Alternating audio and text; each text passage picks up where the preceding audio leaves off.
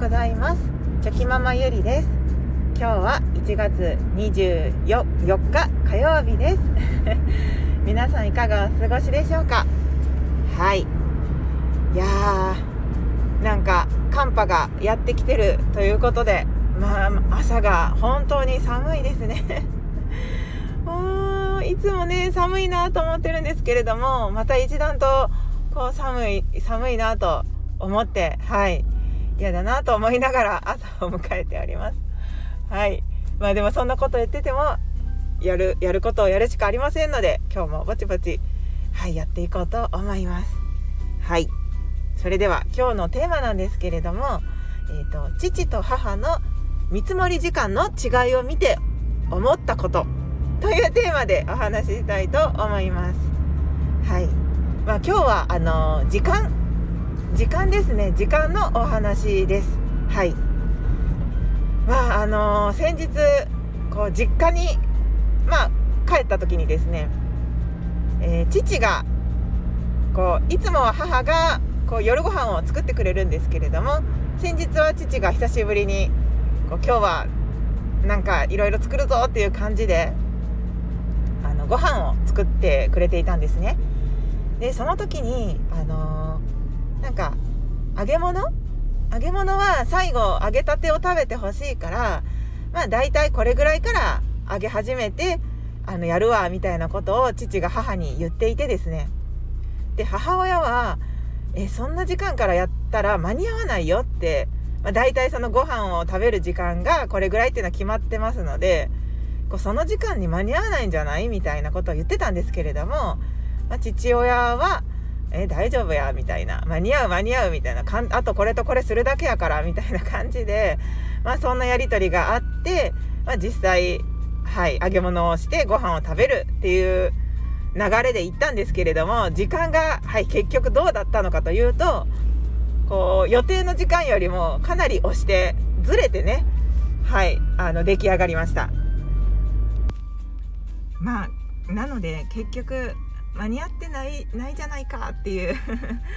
オチだったんですけれども。で私もそのやり取りを見ていてで多分間に合わないだろうなって心の中で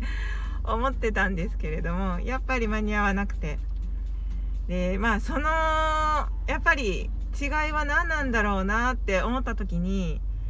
その父と母ではその台所に立つ機会が圧倒的に母の方が多いわけですよね。なのでそのまあその作業に対する見積もり時間っていうのが今まで何度も何度もこう試行錯誤されてきてですね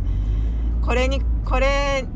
この作業はだいたい何分かかるだろうなとかこの作業に関してはだいたいこれぐらいの時間がかかるだろうなっていうことがもう本当にこう経験上分かってきてると思うんですね。で実際私もはいそうです。やっぱりもうある程度本当に些細なことから言うとお湯がお鍋でお湯がかかる沸かすのにかかる時間はだいたい何分ぐらいでとか。でそのお野菜を切り刻む時間ですよね。必要な時間切り切り刻む時間に何分かかってとか。炒めるのに何分かかってとかもうそれぞれもその細分化した時のその時間のかかり方が分かっていますのであのー、やっぱりそういった時間のズレがあまりないんですよね。で父はあの やっぱりあのそんな母ほど、はい、キッチンに立つ機会っていうのは少ないので多分頭の中でその揚げ物といえば衣をつけて揚げるっていうだけを想像してたと思うんですけれども実際ね衣をつけるっていう項目をとっても卵を割って卵を溶いて小麦粉を袋からあのお皿に出してとかパン粉も開けて出してとかでその油を注いでとか何て言うんですかねその細かい作業っていうのがやっぱりその抜け落ちているというかそこまでの細かい時間っていうのは把握しきれていなかったりとか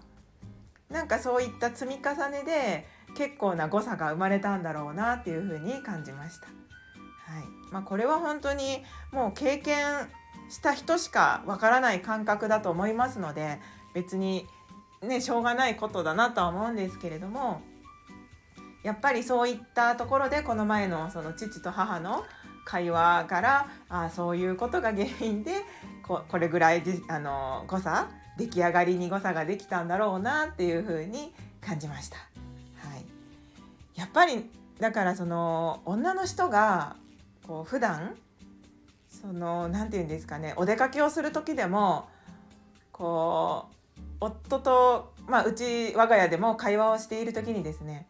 あそこに行くんだったらまあ大体これぐらいの準備がこれぐらいかかって行った先でも子どもたちがこうこうこうなるから多分これぐらいの時間は絶対必要でとかなんかそのもう普段こう日常的にそういったことはもう本当に試行錯誤をされてこう感性が研ぎ澄まされてますのでやっぱりある程度見積もり時間っていうのが予測がつくんですよね。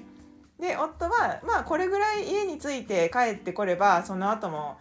大丈夫なんじゃないっていう時間が、まあ、例えば出かけた時に帰り際ですよね、まあ、5, 時5時ぐらいに現地を出ればいいんじゃないとか言うんですけれどもこう実際こう私からすればあのいや5時に出たら家に着くのが、まあ、例えば5時半で。じゃあ5時半からまずはその荷物を片付けてとかでその後お風呂も入ってご飯も作ってとかなんかその細かいいろいろですよね。を想像した時にえ絶対 5, あの5時に出たら間に合わないよっていうことが分かるんですけれどもやっぱり夫はまだそこまではい本当にずっと一緒に子どもたちと長い時間過ごしているわけではないですしその普段の生活の中でそういったこう時間を計る機会っていうのも私よりは少ないのでまあどうしてもはいそういうこう見積もりの誤差が生じてしまうんだろうなっていうふうに感じます。うんなのでまあその何て言うんでしょうか今日の今回の気づきは別にこうどうのこうのってわけではないんですけれどもやっぱりこう女性はそういう時間の見積もりに長けているっていうのは本当にその日々仕事以外のところでもこう日常生活で訓練されているからこそ女性は そういった時間の把握っていうのが上手なんだろうなっていうふうにも感じますしその段取りですよねこうスケジュールの組み方だったりとかそのいざという時の臨機応変に臨機応変に対応する力とかがやっぱりこう、うん、鍛えられてる分強いんだろうなっていうふうに感じました。はいなのであのまあもちろんそれが最近はそうですよね。男性の方でもこう主婦男性の主婦っていう方もいらっしゃいますし、まあ、そういう経験を積まれてあのとても長けているって方も男性でもいらっしゃると思うんですけれどもやっぱりその 家でいろんなことをですねもう仕事だけではなくて子育てとか家事とかいろんなことのこう時間の時間に追われながらいろんなことをこなしている